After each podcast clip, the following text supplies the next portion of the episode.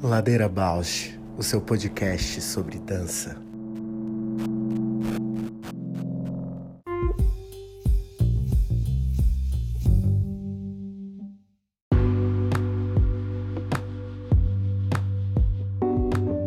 Olá, eu sou a Juliana Alves e este é o Ladeira Bausch, um encontro semanal para mover pensamentos de corpo, com temas que nem sempre vão para cena, sem glamour e sem mito.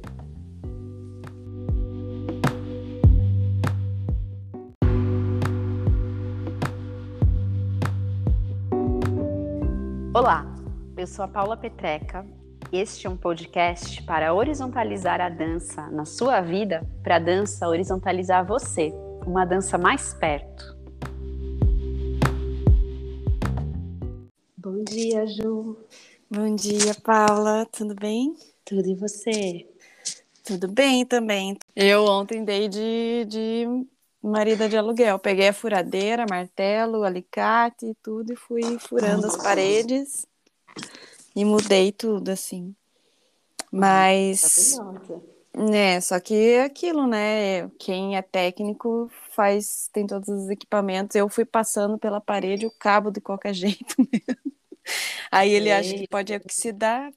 É porque passa pela poeira, daí uma hora não, não passava, daí eu falei, ai, quem sabe se eu fizer do outro lado. Consegui. Agora tem que fazer o acabamento. Talento de manualidade, né? De compreender as coisas. Eu sou totalmente leiga. Mas sabe que, na verdade, eu acho que essa coisa de compreender é, não é muito de saber, assim, é, eu, eu... É de experimentar experimentar e, na verdade, ficar tentando, sabe? Muita coisa que eu percebo nesse, nessa coisa do fazer, assim, de qualquer coisa, é você. Eu percebo isso em artista plástico, por exemplo, né? Uhum. Que fica ali é, não quer dizer que ele sabe tudo, que ele sabe controlar a tinta, pincel e como que vai acontecer. Na verdade, ele fica ali insistindo, aqui não deu, vou então mais para cá. É. Se eu pôr o pincel deitado, se eu pôr o pincel em pé, o efeito cabe mais. Ah, que interessante isso. Daí ele vai, né? E eu uhum. acho que toda técnica é um pouco assim. Vai testando, experimentando, refazendo, descobrindo no fazer mesmo, né? Também na repetição, né? É, porque eu passei por é, uma, duas, três paredes para pôr aqui. Ju, que incrível! na verdade, o, o, o, furo já tinha, né? E daí o, os quartos das crianças eu eu pintei e aí cobri, cobri eu não pintei, chamei para pintar e daí cobriram o furo.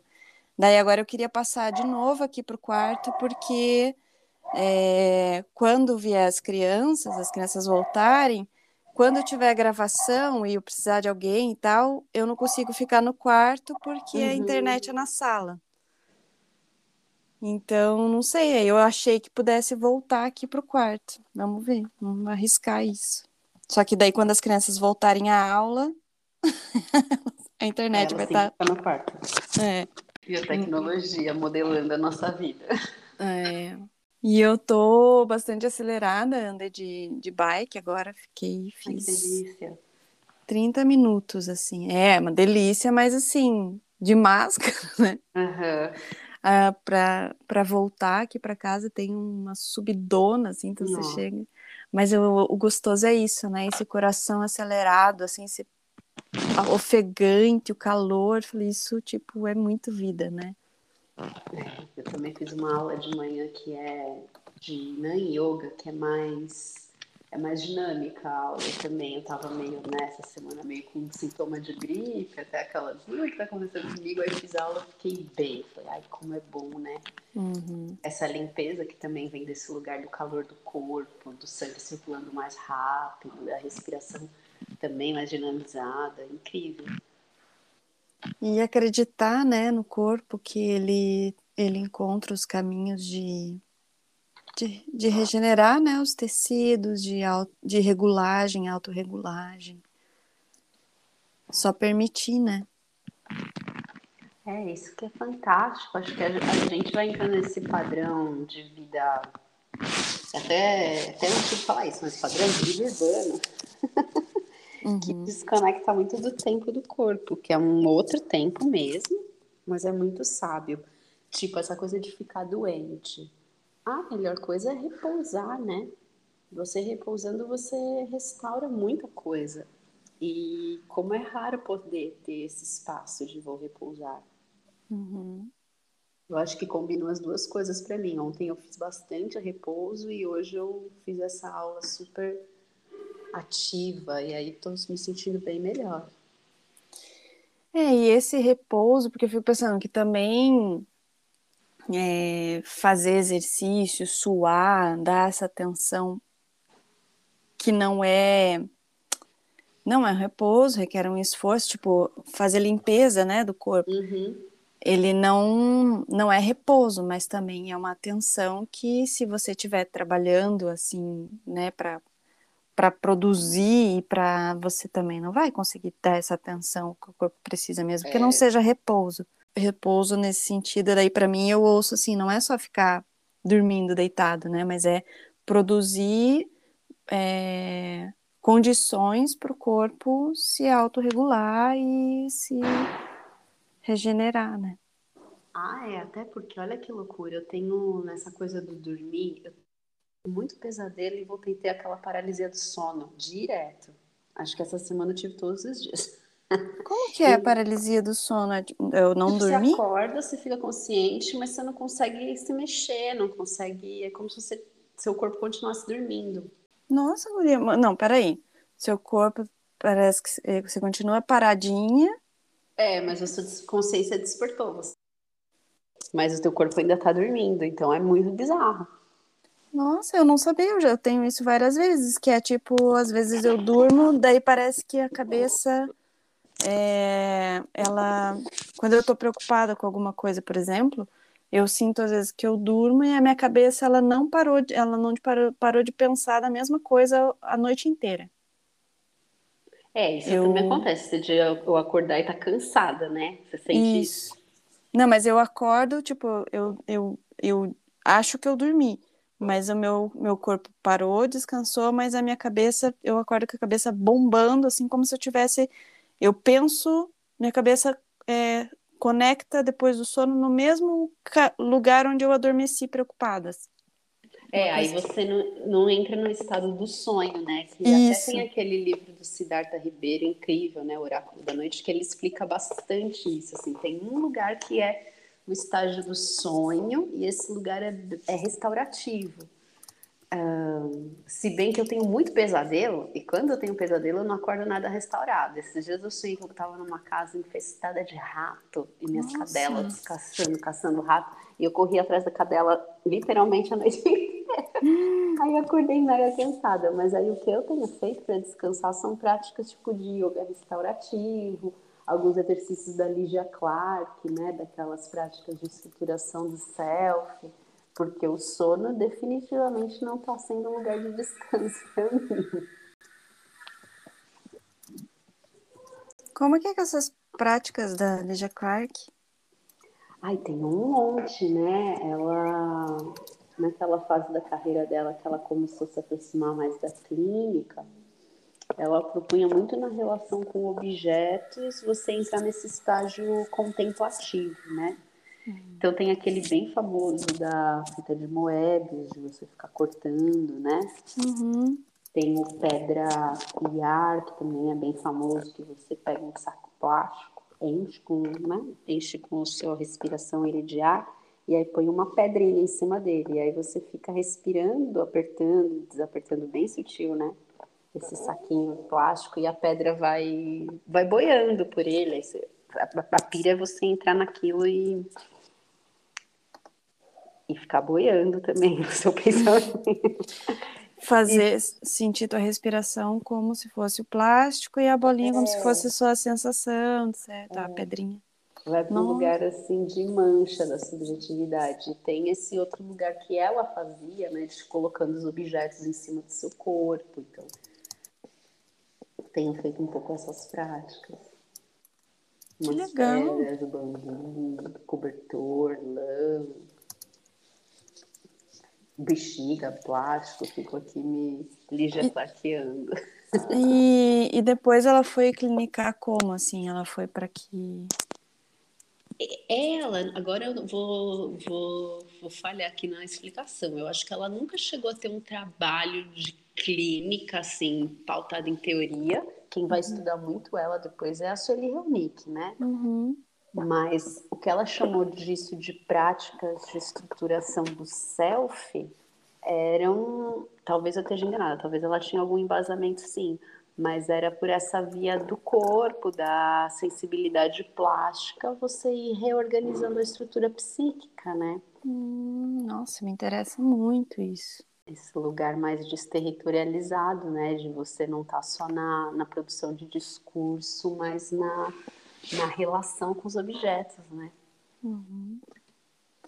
Eu até estou aqui com um texto que eu quero ler, que a gente falou disso na aula essa semana do mestrado, né? É, o texto é A Plantação Cognitiva de J. Mombassa. Ah, tá. Uau! Que, pelo que eu entendi, se eu não estou me enganando aqui, deixa eu até dar um, passar um olho, porque eu não li ainda, é, ela acaba credi, é, criticando essa a questão dessa fita de Moebius, o que foi do, documentado, né, dessa dessa performance, dessa obra da Lydia Clark, porque é uma mulher cis, branca. Exatamente. É, Jota hétero, vai criticar todo, todo esse universo, sempre. É, e daí chega um pouco na, na Sueli Ronick. Então eu não posso falar muito, mas eu tá aqui na minha aba de hoje não vai passar para poder falar melhor sobre isso.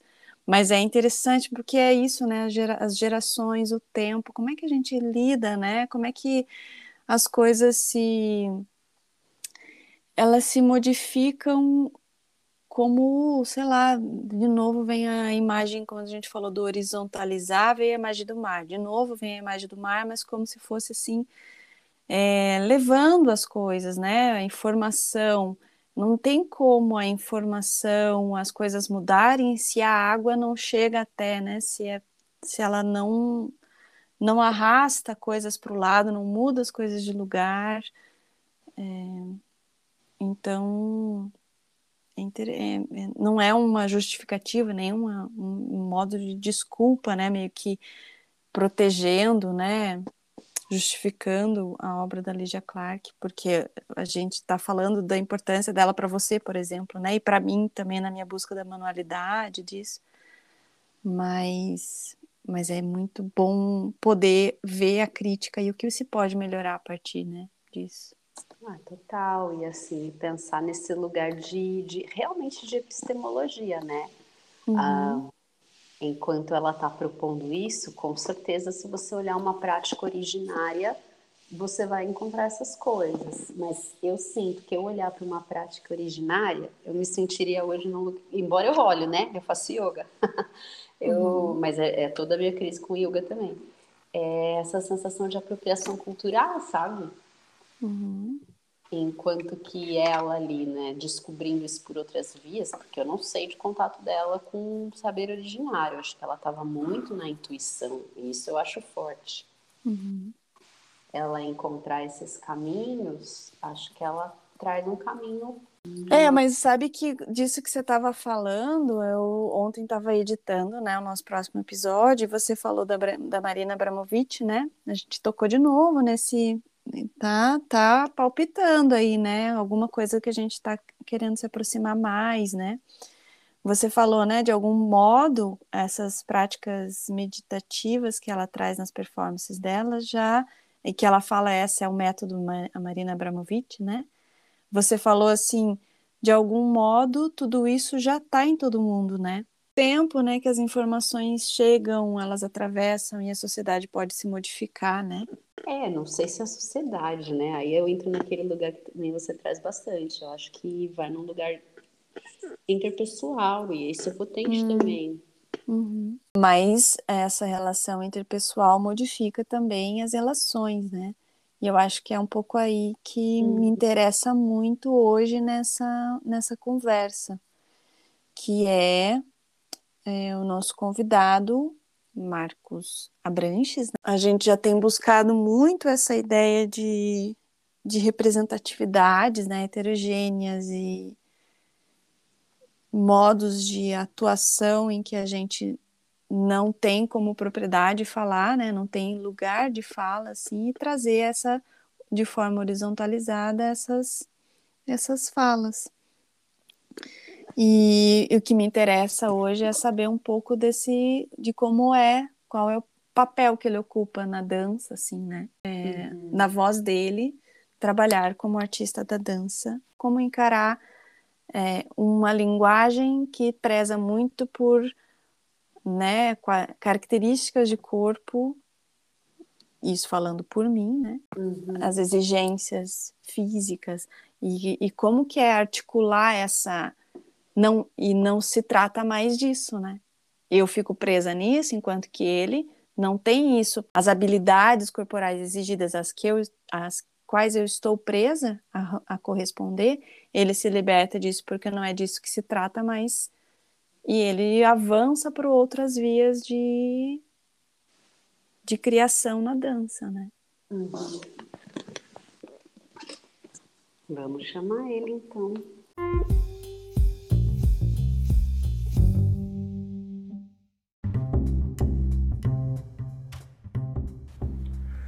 Ladeira Bausch, o seu podcast sobre dança. Oi, Paula. Boa noite, Marcos. Bem-vindo. Tudo bem? Tudo bem, Paula? Muito prazer, viu? Prazer o meu te conhecer, Marcos. Então, Marcos, vamos começar. A gente sempre começa assim, a, pessoa se apresentando, nosso convidado se apresentando, e a gente faz aquela pergunta de quem é você na ladeira? Tá legal. É, meu nome é Marcos Abranche, sou, tenho 43 anos, sou dançarino coreógrafo há há 20, 21 anos, que eu já trabalho com, com dança profissionalmente. Sou de São Paulo, sou casado, tenho dois filhos e sou, sou paulistano de São Paulo mesmo. E na ladeira, que você não falou? Na ladeira, olha, eu, eu- eu já peguei muita ladeira na minha vida, viu? Na ladeira, a, a ladeira tem uma importância muito grande na minha vida, porque eu, na minha adolescência, eu, eu andava de skate e, e gostava muito de ladeira. Então, a, a, a palavra ladeira já, já faz parte da minha vida há muitos anos já. E, e a ladeira, para mim, é, é uma grande adrenalina, sabe? Adrenalina é, é um grande desafio, tem, é perigoso, mas tem obstáculos que a gente consegue quebrar o, o obstáculo do medo, né? A ladeira, é quando a gente, a gente pega o ritmo, ninguém segura nós. Então, a ladeira já, é, já faz parte da minha vida. Já. Muito bom, Marcos, é isso aí. Adorei também. Marcos, conta pra gente como que você chegou até a dança ou a dança chegou até você? Como é que foi tua trajetória assim de chegada na linguagem? Olha, na verdade, eu, eu descobri que eu, eu já nasci um artista, né?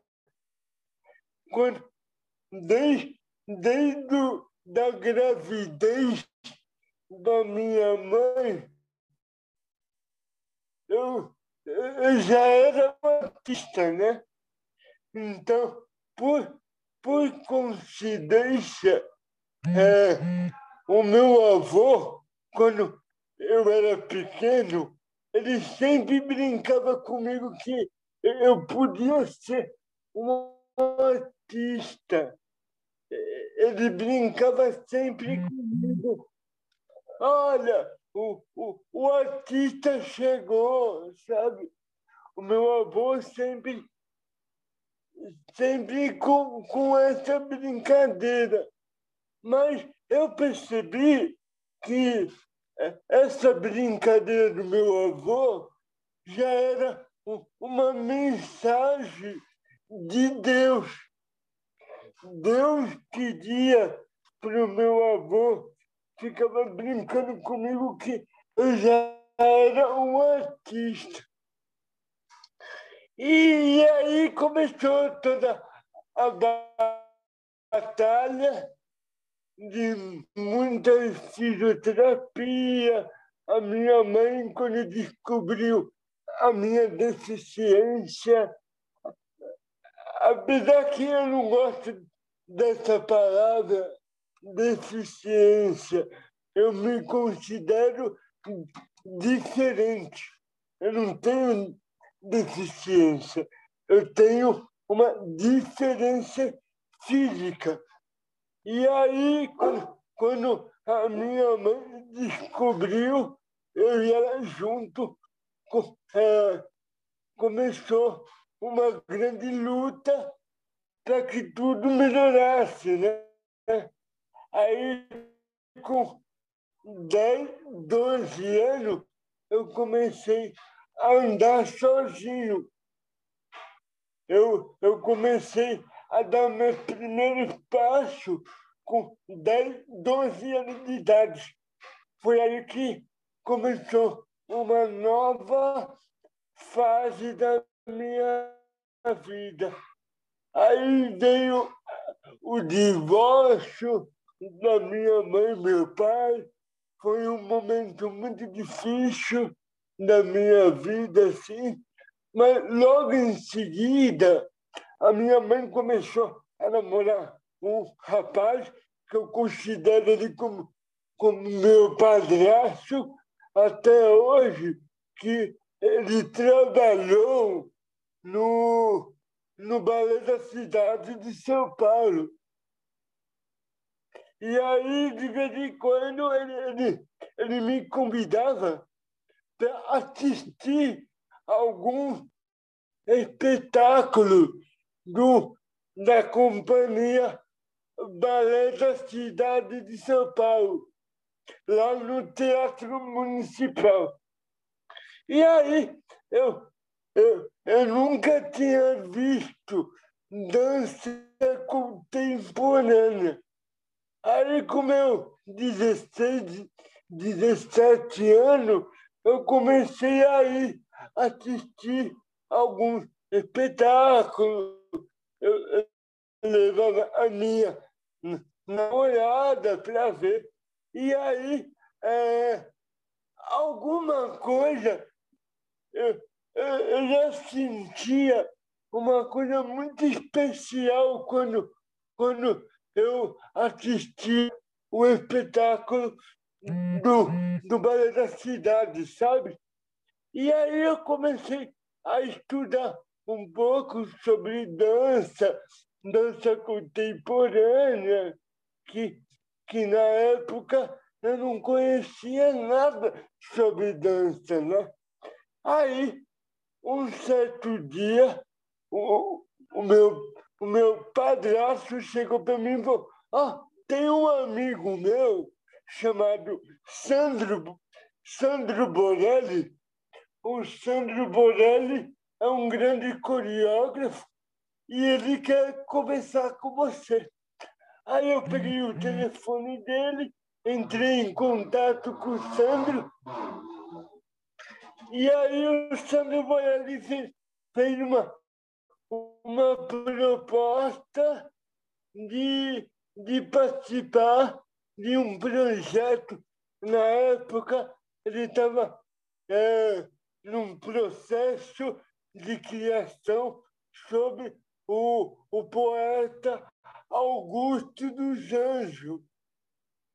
E aí, a primeira proposta, ele queria que gravasse uma poesia, ele queria que eu gravasse uma poesia do, do poeta Augusto dos Anjos. E, e aí é, eu comecei o ensaio da, da companhia do Sandro Borelli, né? Aí é, essa gravação nunca veio assim. Eu, eu ficava esperando o dia da, da gravação, aí passou um mês, um mês e pouco, o Sandro Borelli falou assim, ô Marco, você gostaria de dançar? Eu falei, meu Deus, dançar? Eu nunca, eu nunca tinha dançado, né?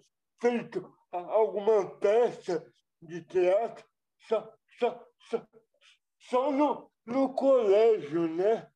Mas aí eu falei, tudo bem, vamos fazer esse teste. A partir desse dia, quando, quando eu, eu percebi, eu já estava fazendo parte do grupo já. Eu já tinha virado um dançarino numa companhia de dança profissional, a companhia do, do Sandro Borelli. A partir desse momento, a minha vida mudou completamente. Marcos, e, e, que movimentos que você gosta mais? Dançando hoje também, o que que teu corpo gosta de fazer? Tem alguma coisa que você sente que é específico? Olha, cada, cada projeto é, é, é um tema, né? Tem, tem vários temas, né? Então, no, no processo de criação, a gente descobre, a gente vai descobrindo como o movimento se encaixa dentro, dentro da, da proposta, né?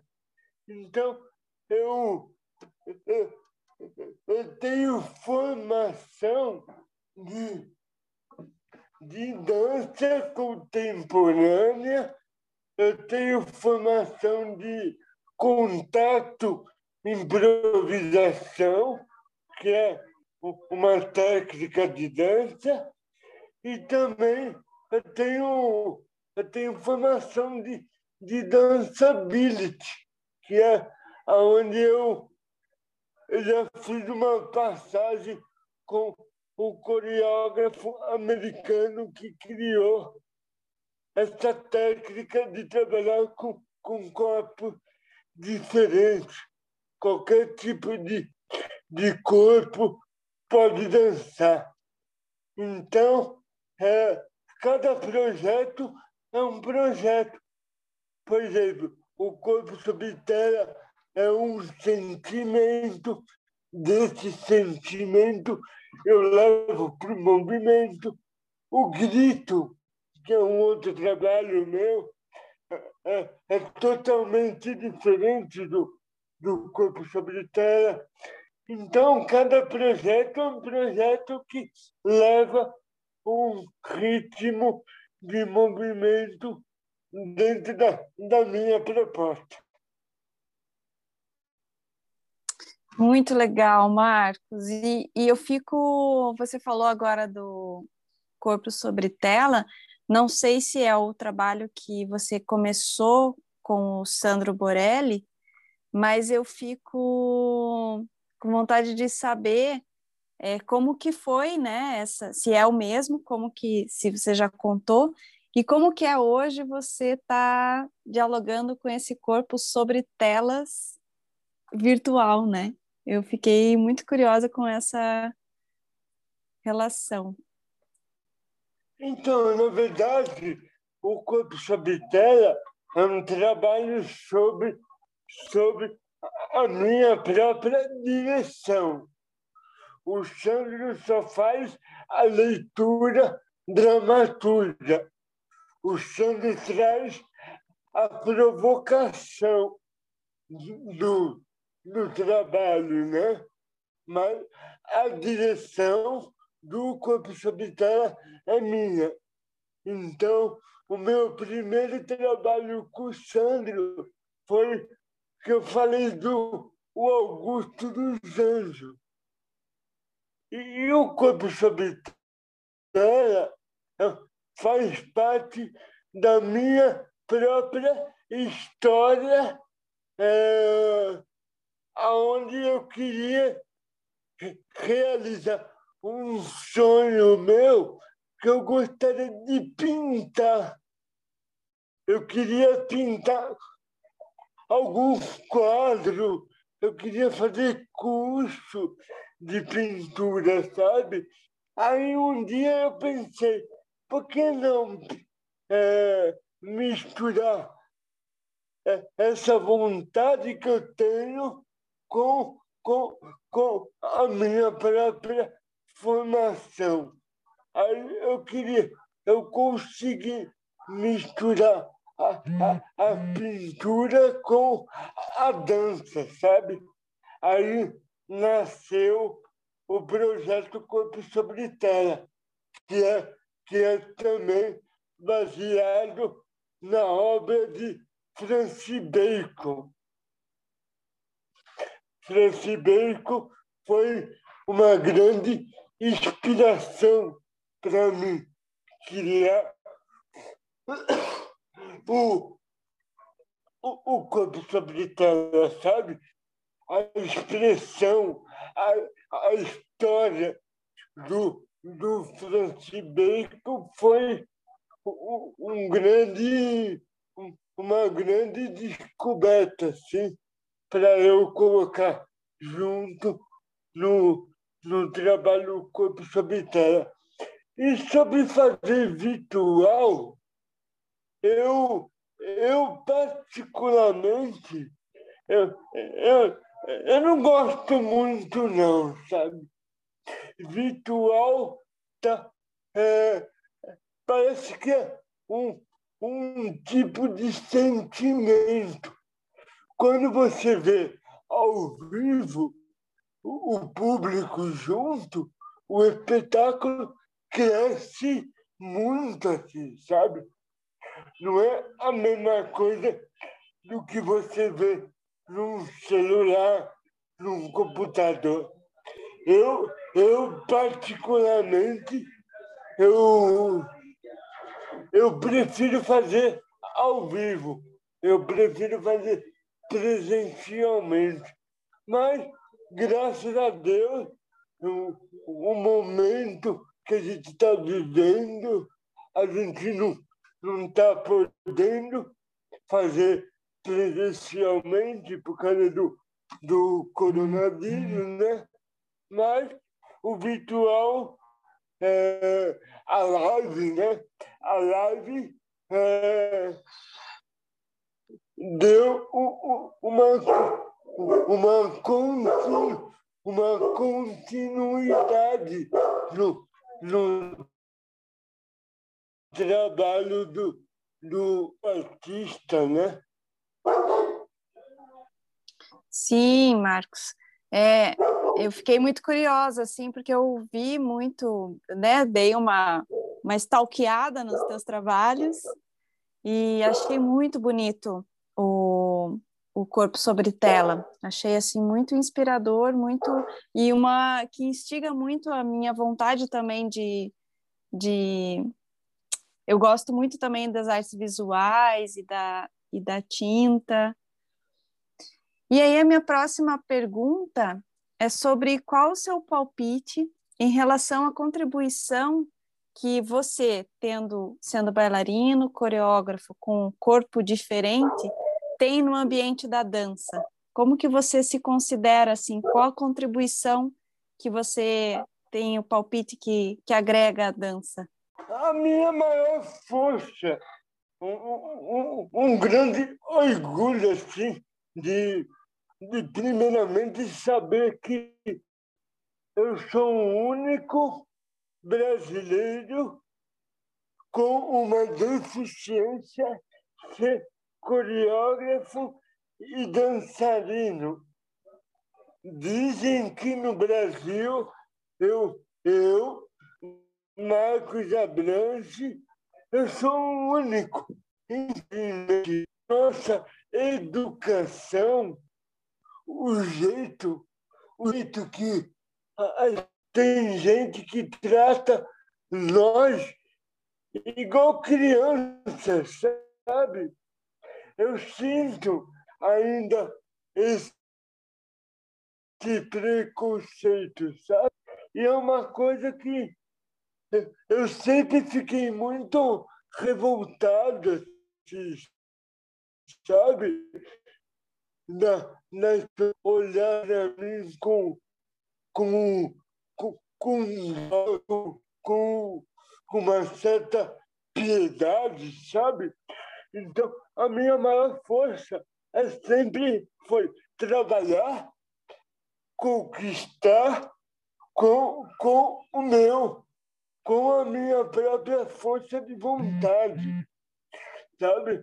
O meu, o meu, o meu, o meu maior pensamento é, é em primeiro lugar, é, é a conquista. Eu quero sempre conquistar as coisas com a minha própria força de vontade. Então, graças ao meu pai, graças à minha mãe, que eu tive esse tipo de educação. Você quer, você corre atrás do seu sonho. Se você tem um sonho na tua vida, só, só depende de você. Não adianta ficar pedindo para Deus. Ai, Deus, ai, Deus. Não, Deus, a única coisa que Deus olha para você é que você está tá com força de vontade. Se Deus olhar para você e falar, ele está com força de vontade, a única coisa que ele faz é, é abrir o, o caminho para você. Agora, se eu só fico dependendo de Deus, ele não vai me dar nada, sabe? Não, nada vai cair do céu. A única coisa que Deus vai fazer é abrir as portas para você. Então, o meu pensamento sempre foi esse. Se eu não, não consigo, é, é uma palavra que eu nunca gostei. Não consigo. Eu consigo sim. Eu vou conseguir. Eu não posso conseguir na primeira, mas com certeza na segunda ou, ou na terceira tentativa, eu vou conseguir. Então, o, o não conseguir nunca fez parte da minha vida. Então, é, é essa a, a, minha missão que eu tenho para ensinar as pessoas que têm algum tipo de diferença. E é lindo você falar isso, porque você pode, você falou, né? Você pode não conseguir na primeira, não conseguir na segunda, e às vezes não vai conseguir, mas vai conseguir na sua diferença, né? É verdade. Isso é muito legal pensar Ouvir você me, me, me, me, me traz isso, assim, é, é muita, muita, muita força, muita potência. E eu pergunto, assim, numa perspectiva de futuro, para o ambiente da dança, o que você acha que a dança precisa aprender muito a lidar com essa diferença de corpo? O futuro é, é, é hoje, né? O uhum. futuro é hoje. Não tem o futuro de amanhã. Para mim, o futuro é daqui 30 segundos, já é o futuro. Então, é o futuro. Se a gente deixar para amanhã, a gente não vai sair do lugar. Então, o futuro é hoje. O futuro é daqui 30, 40 segundos. Então, é, quem tem uma meta a cumprir nesse mundo, na, na, na própria vida, está sempre correndo atrás, sabe? Eu, eu não fico esperando alguém bater na minha porta e falar: vem, Marco, vem dançar. Não, eu, eu, eu mesmo corro atrás, eu, eu tenho uma equipe maravilhosa que demorou muito para o meu verdadeiro parceiro, porque no mundo artístico tem muita tem muito interesse, sabe? que, que tem que tomar um pouco de cuidado, né? Tanto é que a, a, aquele menino que morreu esse dia é, é, é um grande exemplo, assim, sabe? Que de tomar cuidado com as pessoas que você anda, não pode confiar muito nas pessoas, sabe? A, a, a confiança Está no meu pensamento. A confiança está tá no meu sonho. Então, eu, eu sempre fui focado nisso, sabe? E, e graças a Deus eu consegui encontrar uma equipe maravilhosa que me dá um suporte para eu poder trabalhar tranquilo e honesto, né? A honestidade é, é tudo na nossa vida, né? Marcos, conta pra gente algum perrengue que você já tenha passado na dança, no meio da dança. No começo, quando eu, eu criei, quando eu traba...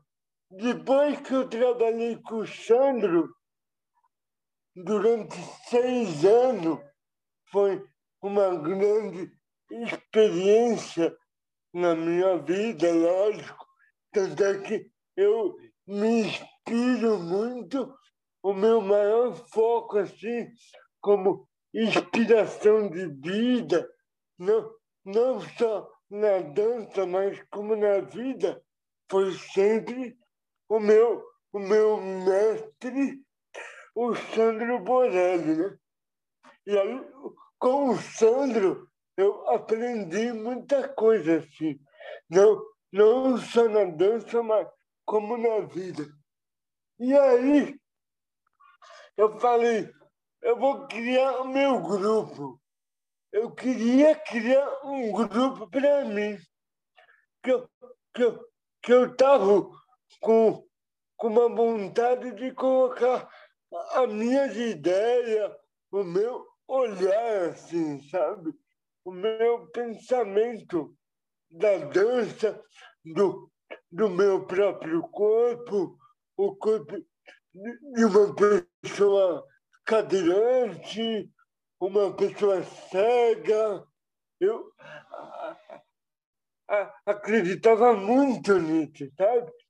E aí, no, no meu primeiro projeto, eu levava na minha mão, eu, levava pessoalmente em alguns lugares que eu queria começar a divulgar o, meu projeto, né?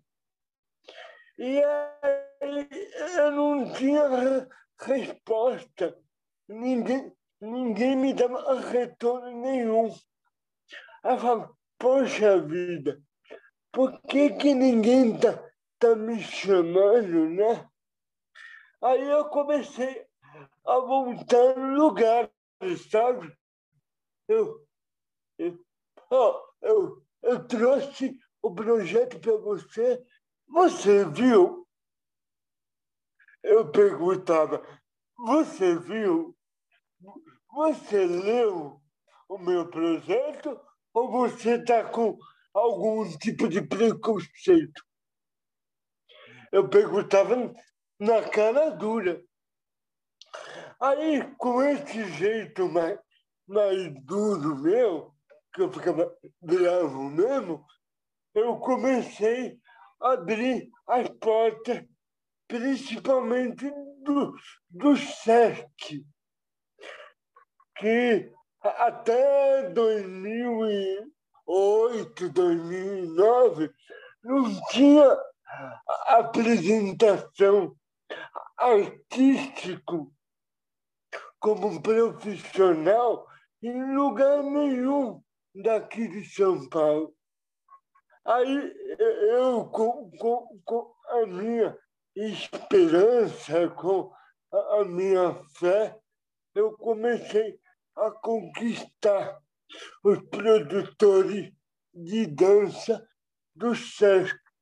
Graças a, a essa minha fé e, e essa teimosia positiva, eu consegui abrir muitas portas graças é, ao meu trabalho, sabe? Foi aí que tudo começou, com a minha própria com, companhia.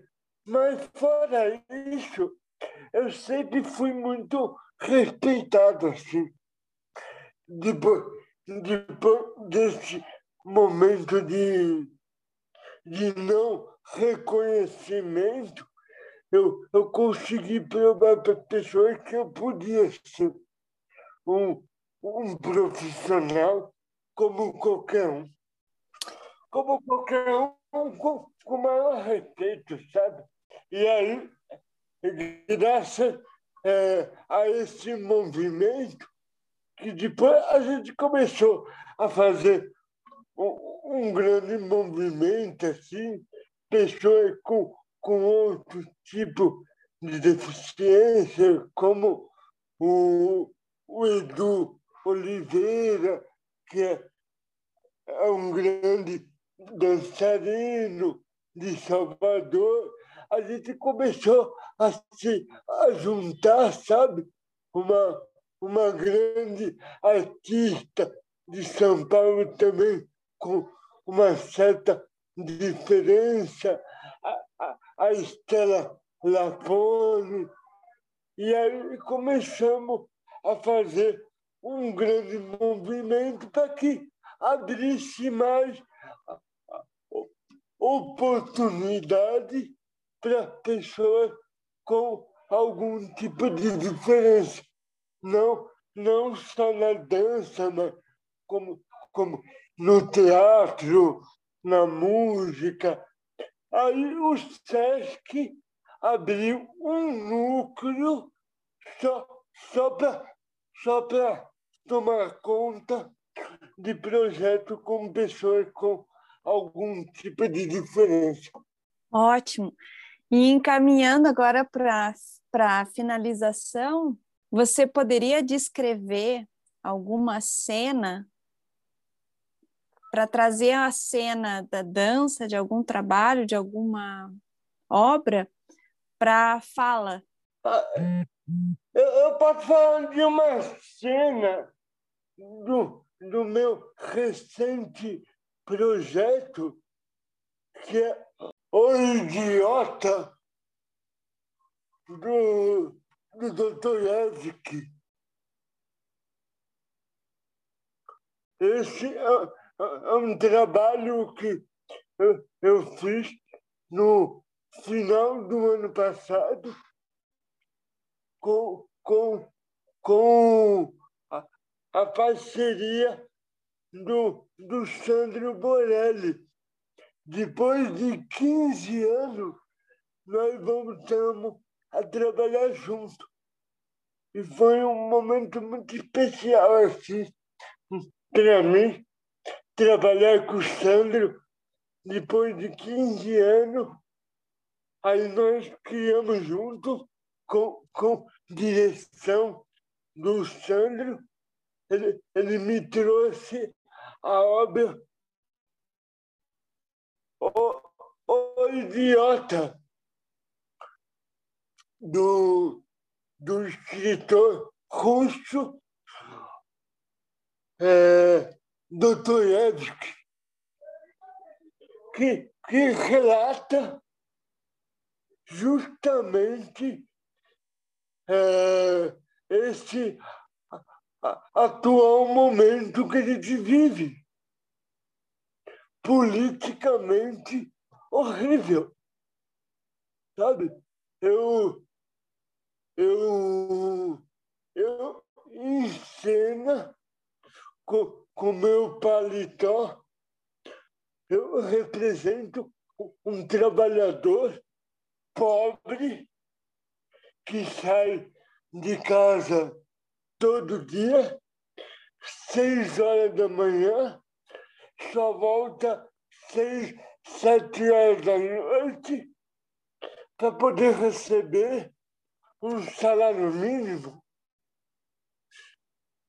Enquanto isso, os poderosos, os políticos que a gente está vivendo no momento, dando risada da nossa cara, isso não é justo. É totalmente antidemocrático isso. A nossa dança é, é, também é, é uma manifestação.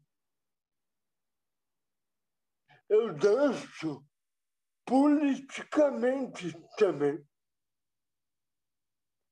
Eu quero me manifestar, eu quero colocar a nossa realidade. Não é justo alguém falar que tomando cloroquina re resolvia a nossa situação. Enquanto isso, dois, três, três mil vidas morrendo por dia e o presidente tirando sarro, falando que é, é, é só uma gripezinha. Não dá para aceitar isso, né? Nós, como brasileiros, não podemos abaixar a nossa cabeça para esse bando de, de inútil, né? Sabe?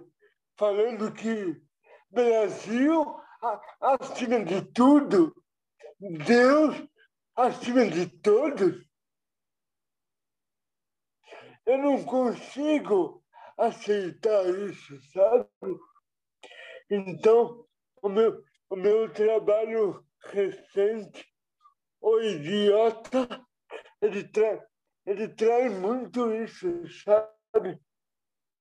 Nós todos somos um idiota. Independente de, de classes sociais.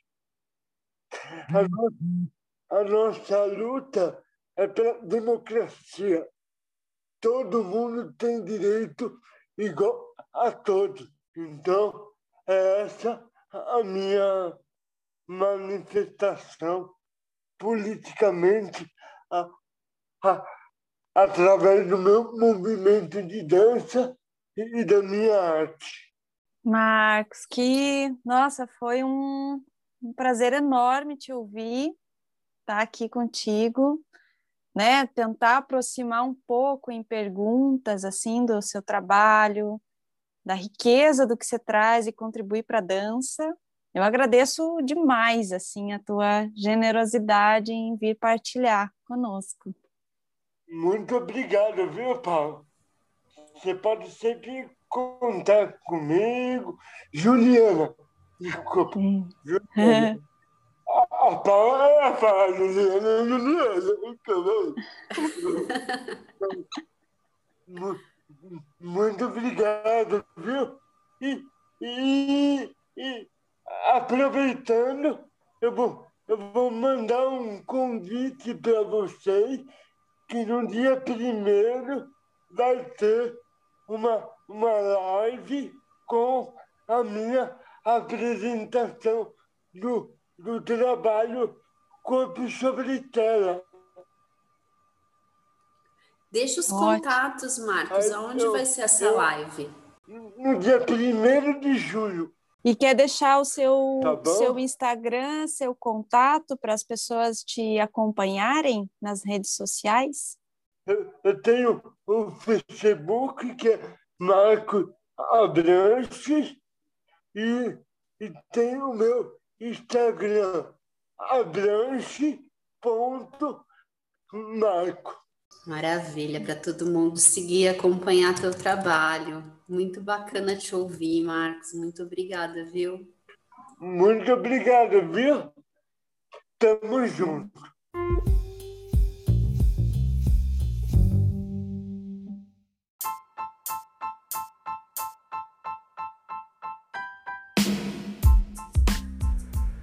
Ladeira Bausch, o seu podcast sobre dança.